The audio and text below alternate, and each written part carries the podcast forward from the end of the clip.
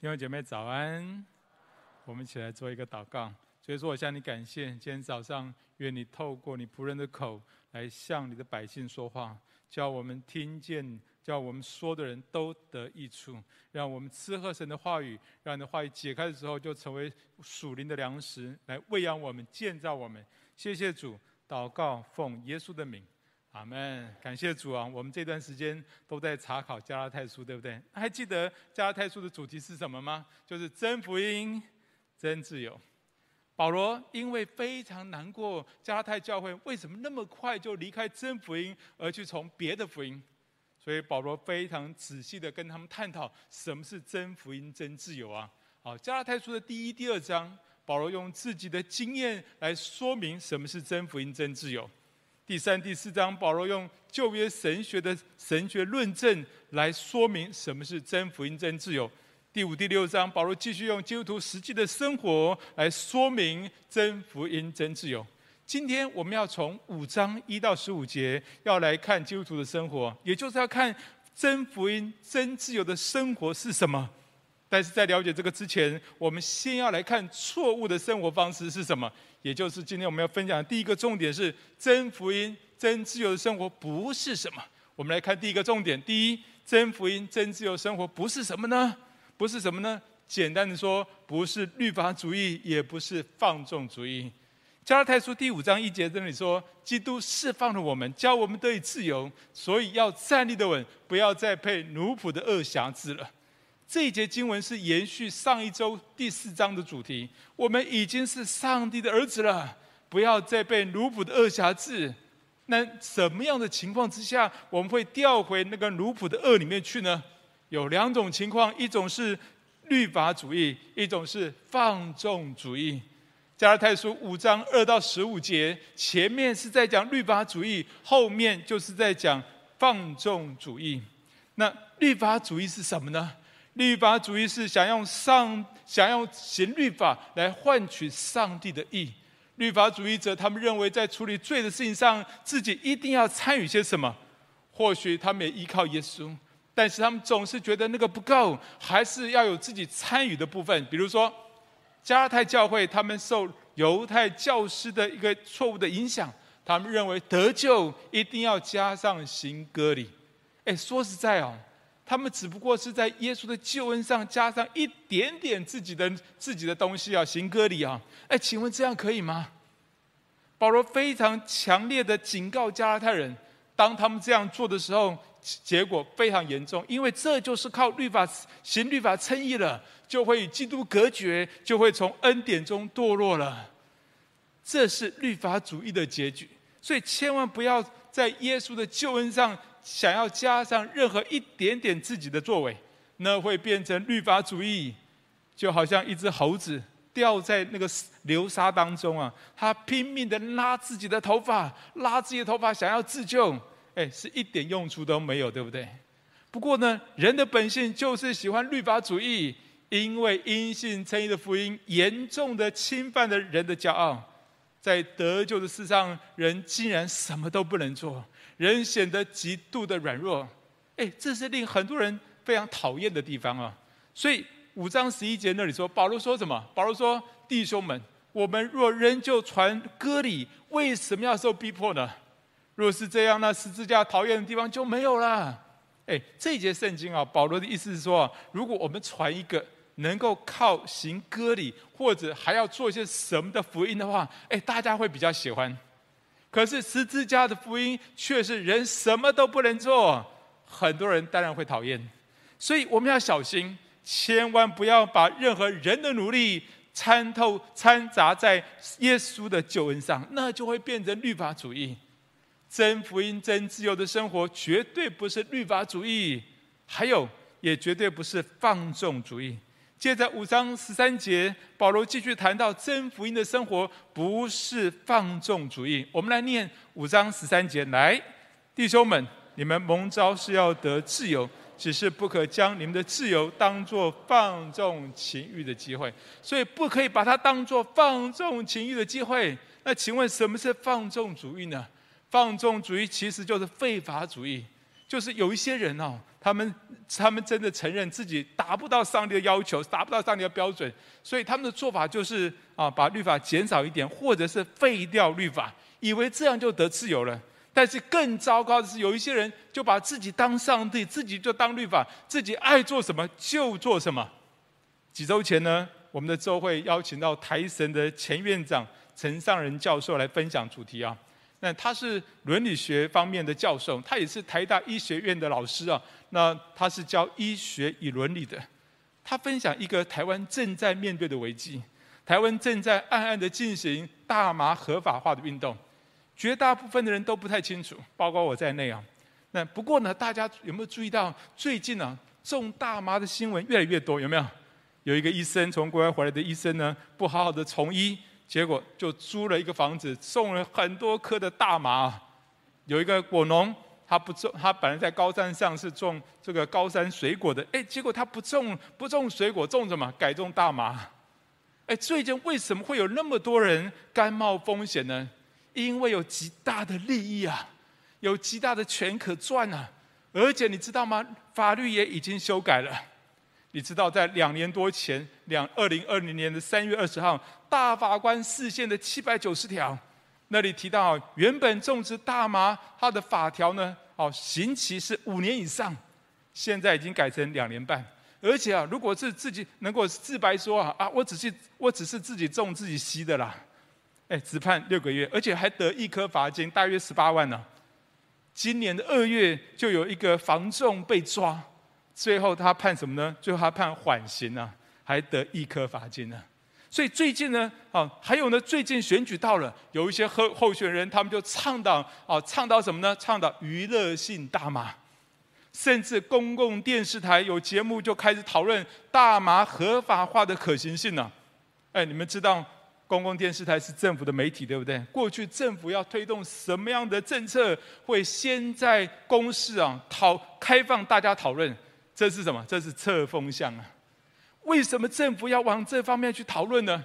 那一天陈院长的分享说，因为受到一种思想的影响，他提到一个啊，提到一个名词叫做自由放任主义。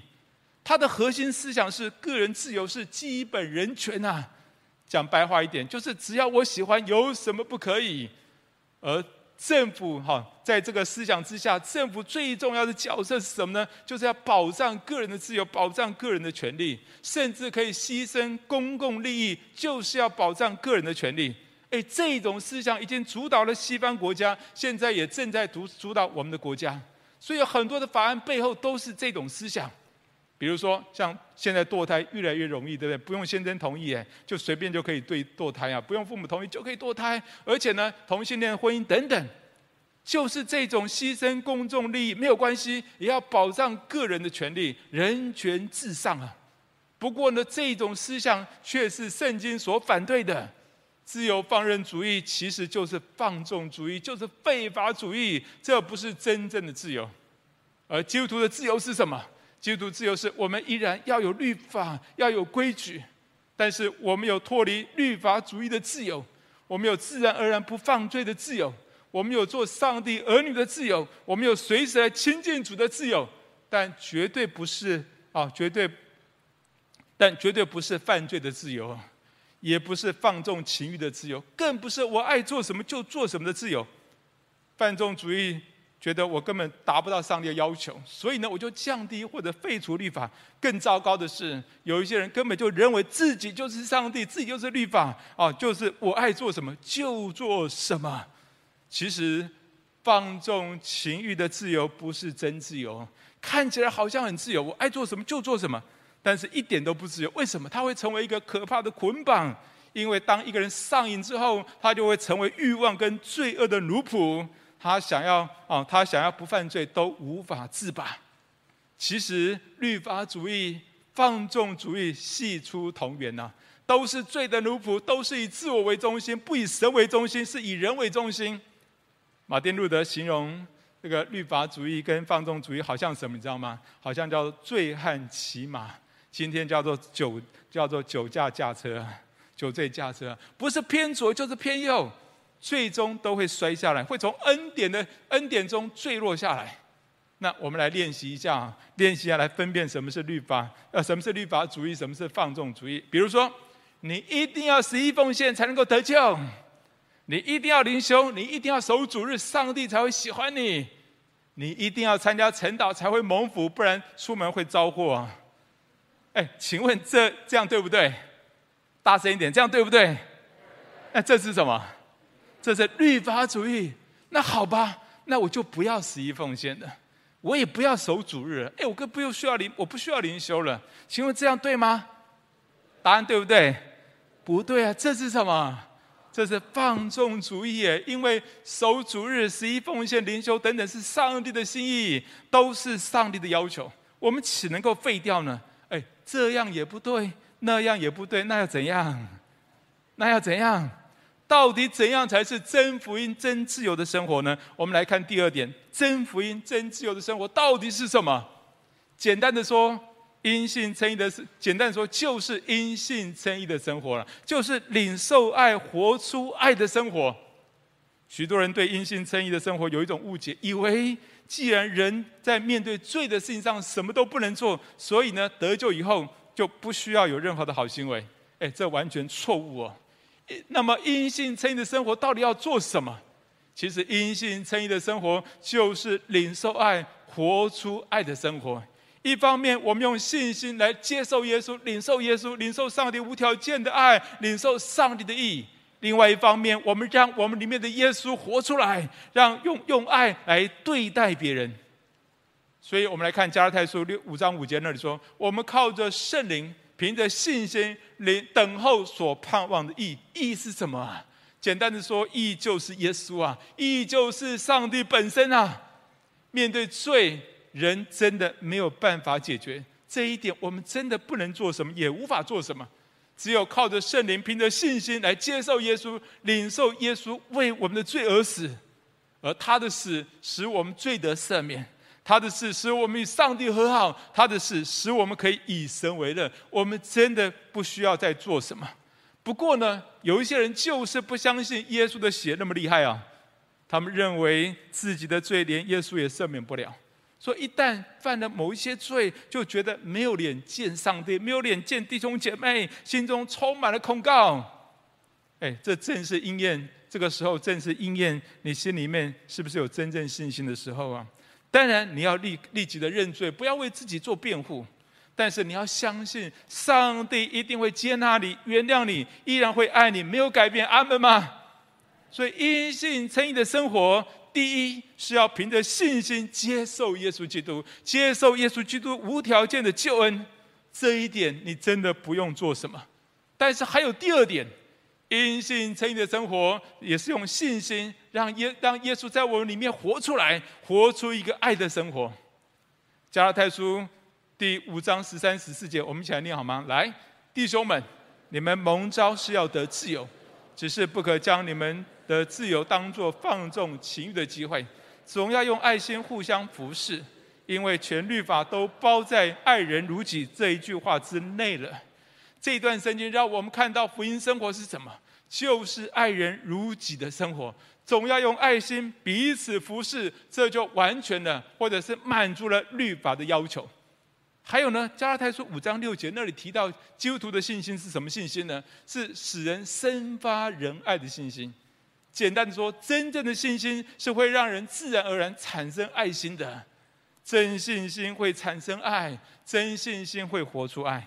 因为那是耶稣在我们里面自然而然的活出爱，所以因信称义者是一方面用信心来领受上帝无条件的爱，而他也自然而然能够把所领受的爱分享出去，学习爱人如己，学习用上帝的爱来对待别人。有一次我听到泽明牧师讲的一个例子啊，他说有一位姐妹在工作上总是喜欢挑剔、挑剔这个、挑剔别人、嫌弃别人。但是他信主之后呢，他开始祷告，求主帮助他能够开始去祝福别人。后来他换了工作，啊，不是他专业的工，呃，不是他过去的专业啊。所以呢，他每天祷告，寻求神给他智慧、才干呢，给他灵灵感。感谢主啊，神给他跟他的团队有源源不绝的想法。不过呢，他的总编辑啊，常常就是透过 email，不是直接对话，透过 email 来传达命令。而且很多话让他觉得很不舒服。这位姐妹呢，很愤怒，甚至气到睡不着觉。有一天晚上，这位姐妹她整个人情绪崩溃啊，她对主说：“主啊，我受不了了，我该怎么办？我请你帮助我。”那个晚上，她嚎啕大哭，她她把她的苦情、记得祷告都跟上帝诉说，然后呢，她就祷告到累了就睡着了。隔天醒来，很奇妙的事情发生了，他居然听见在他的耳中里面有祷告的声音，哎，那个祷告声音是他个人，是那那个而那个人祷告声音是他自己，哎。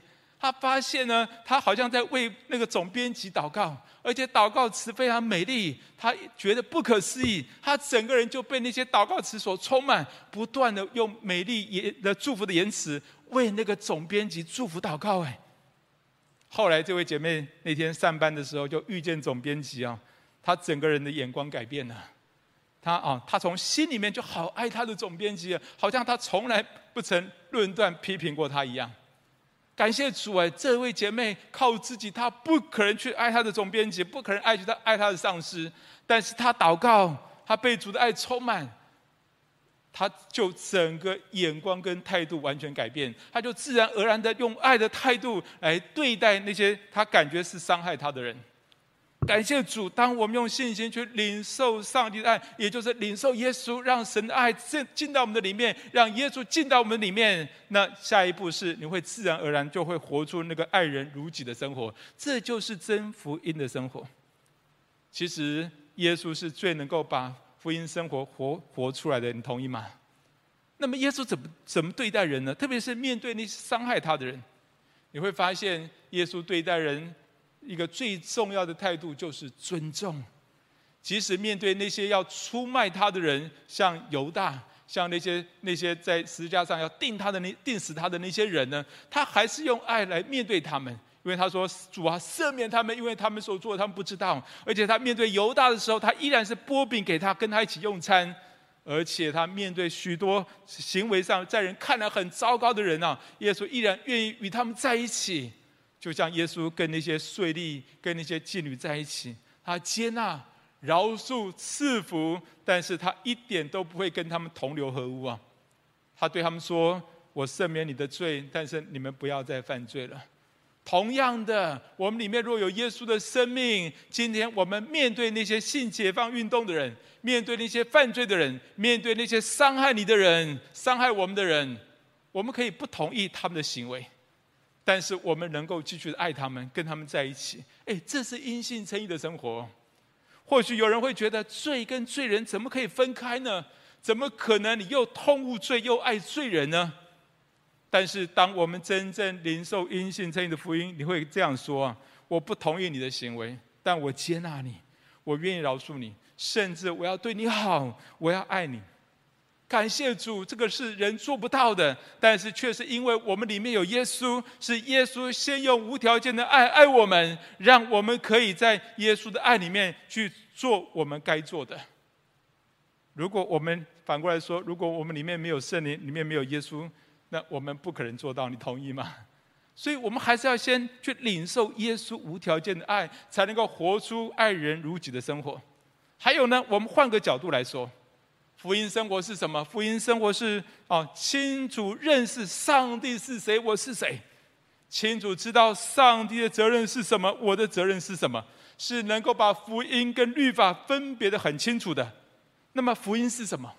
福音是上帝为我们做的，而且只有上帝能做。上帝把他无条件的爱赏赐给我们，耶稣活在我们的里面。其实这个我们不能做。我们只能够用信心去领受，而律法是什么？律法是神要人做的，是我应该做的，是我的责任。哎，以刚刚提到的守主日、十一奉献、灵修等等，我们来做例子来讨论哈。哎，这些是上帝要我们做的，对不对？我们不能够废掉。那我们应该怎么做呢？我们应该怎么做呢？你要先领受上帝无条件的爱。然后面对上帝的要求的时候，我们才会很自然的在爱里面做这些。而这个爱的生命是主做的，是主给的，是耶稣进到我们生命当中啊！而且只有主能做，主能给啊！所以，当我们守主日，当我们天天灵修的时候，这是我该做的。可是我却是来享受主的爱的，我是在主的爱里面去做的。还有十一奉献是我该做的，但是我却是因为爱上帝，是在上帝的爱里面领受上帝的祝福里面来奉献的。还有面对伤害我的人，我应该做的是饶恕，但我不是咬着牙很痛苦的饶恕啊，而是在上帝的爱里面，在耶稣的里面，把饶恕、把接纳、把爱、把赐福带出来的。那我们再以管教儿童为例啊，啊，如何把百分之百的律法？百分之百的福音活出来呢？比如说，有一个小朋友啊，有有一个家里的小朋友，哎，在外面玩的脏兮兮的，两脚都是泥巴啊，啊！但是家里的规矩很清楚啊，就是一定要在庭院把脚洗干净，手洗干净才可才可以进门呐。哎，如果你是父母，看到你的孩子两脚脏兮兮，踩着泥巴，然后要从外面冲进冲进客厅啊，哇！你会不会让他进来啊？你不会让他进来，对不对？那这个小朋友就说了：“爸爸，你都不爱我，你很不福音啊！你好律法啊！哎，其实啊，其实让他两脚脏兮兮的跑进来，这不叫做福音呢，这叫做什么？这叫做放纵。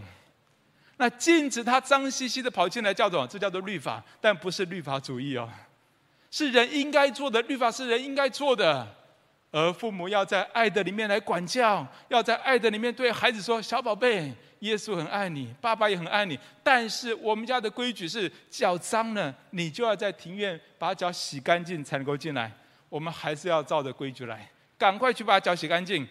不过呢，不管怎么样，爸爸还是爱你，而且说的时候呢，要面带笑容啊，要把，因为外面的表情，你知道，外面的表情其实会把你里面真实的情况表现出来，对不对？外面的表情要表现出那个无条件的爱跟接纳。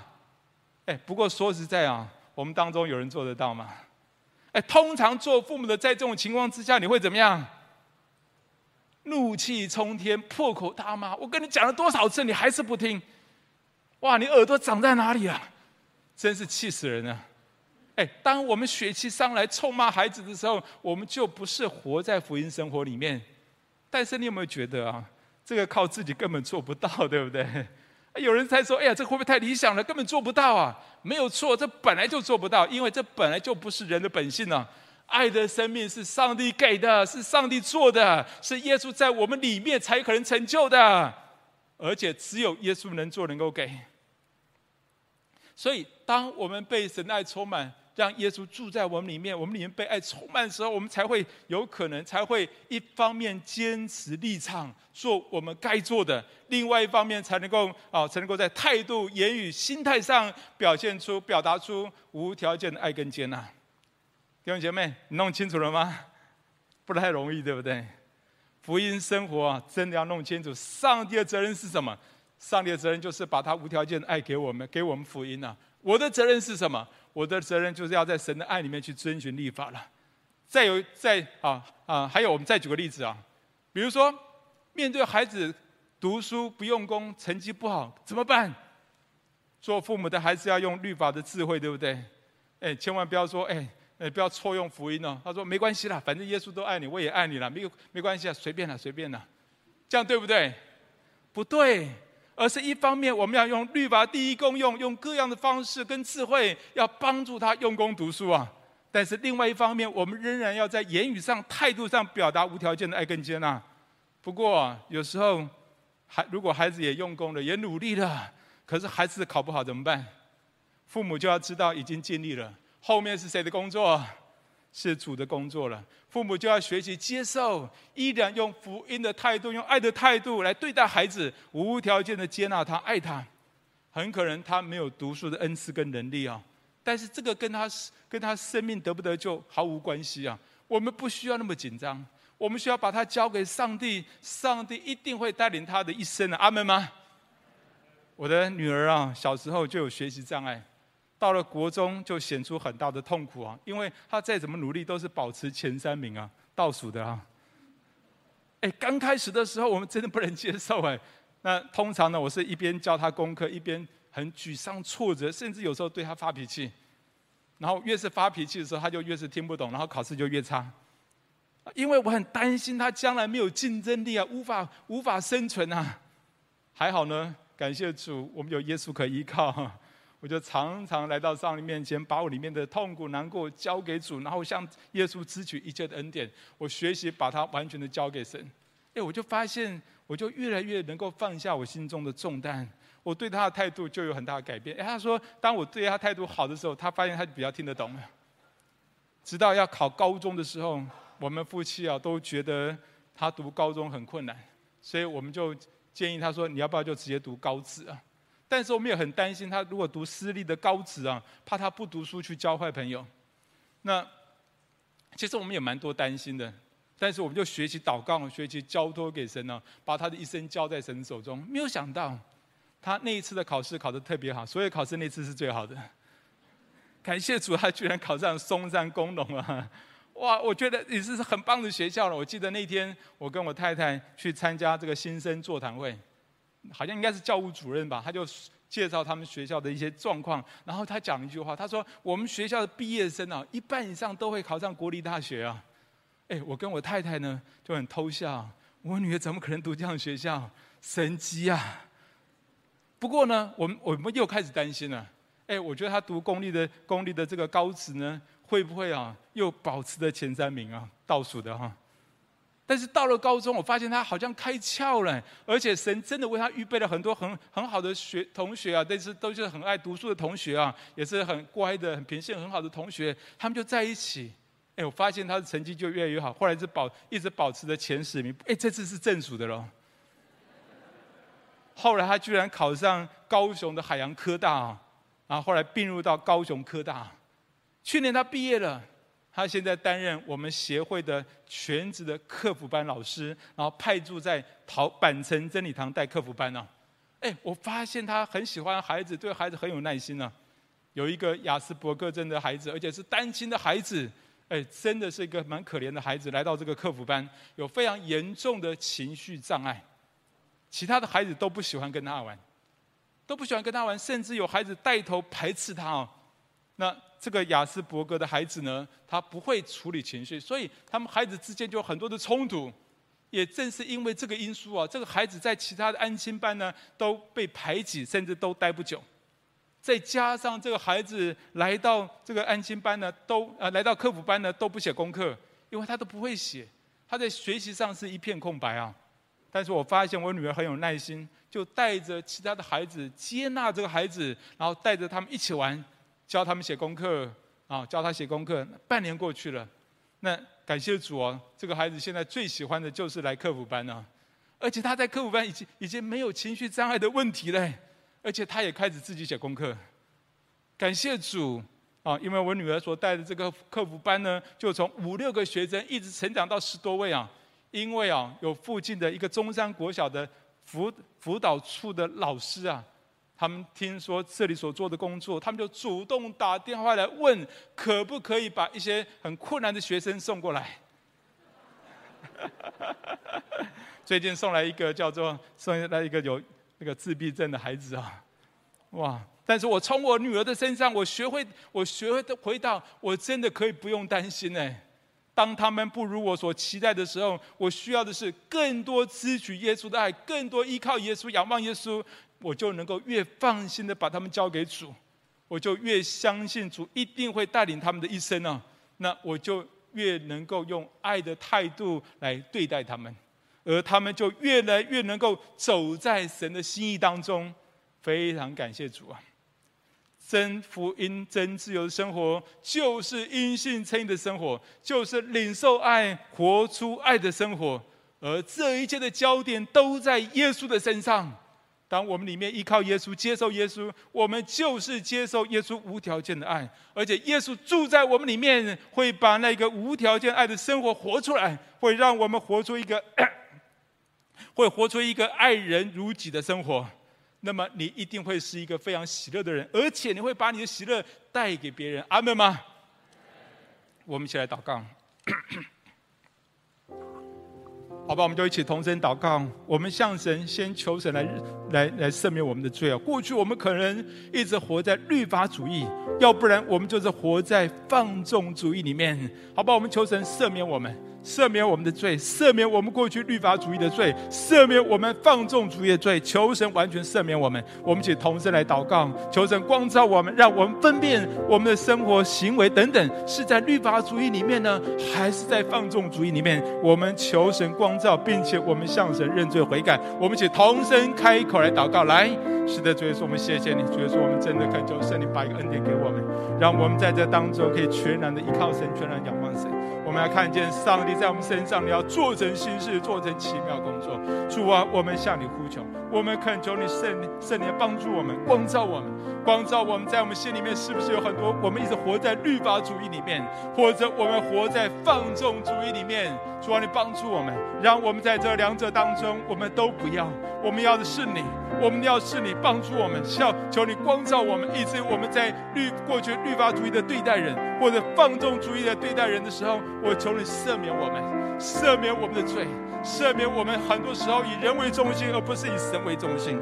主啊，求你赦免我们，谢谢主，谢谢主，谢谢主，谢谢主。好不好？第二个祷告，我们求能帮助我们活在因信称义的福音里面，就是领受爱。活出爱的生活，其实焦点在谁的身上呢？焦点就在耶稣的身上。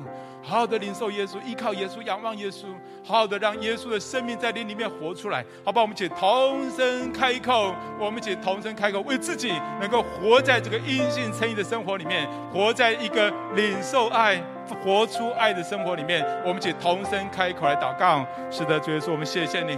主耶稣，我求你圣灵把一个恩典给我们，叫我们在主的恩典当中，我们要领受爱。我们要领受爱，我们要活出爱。主啊，你帮助我们更多的依靠耶稣。我们要求耶稣把那天天把你无条件的爱向我们显明。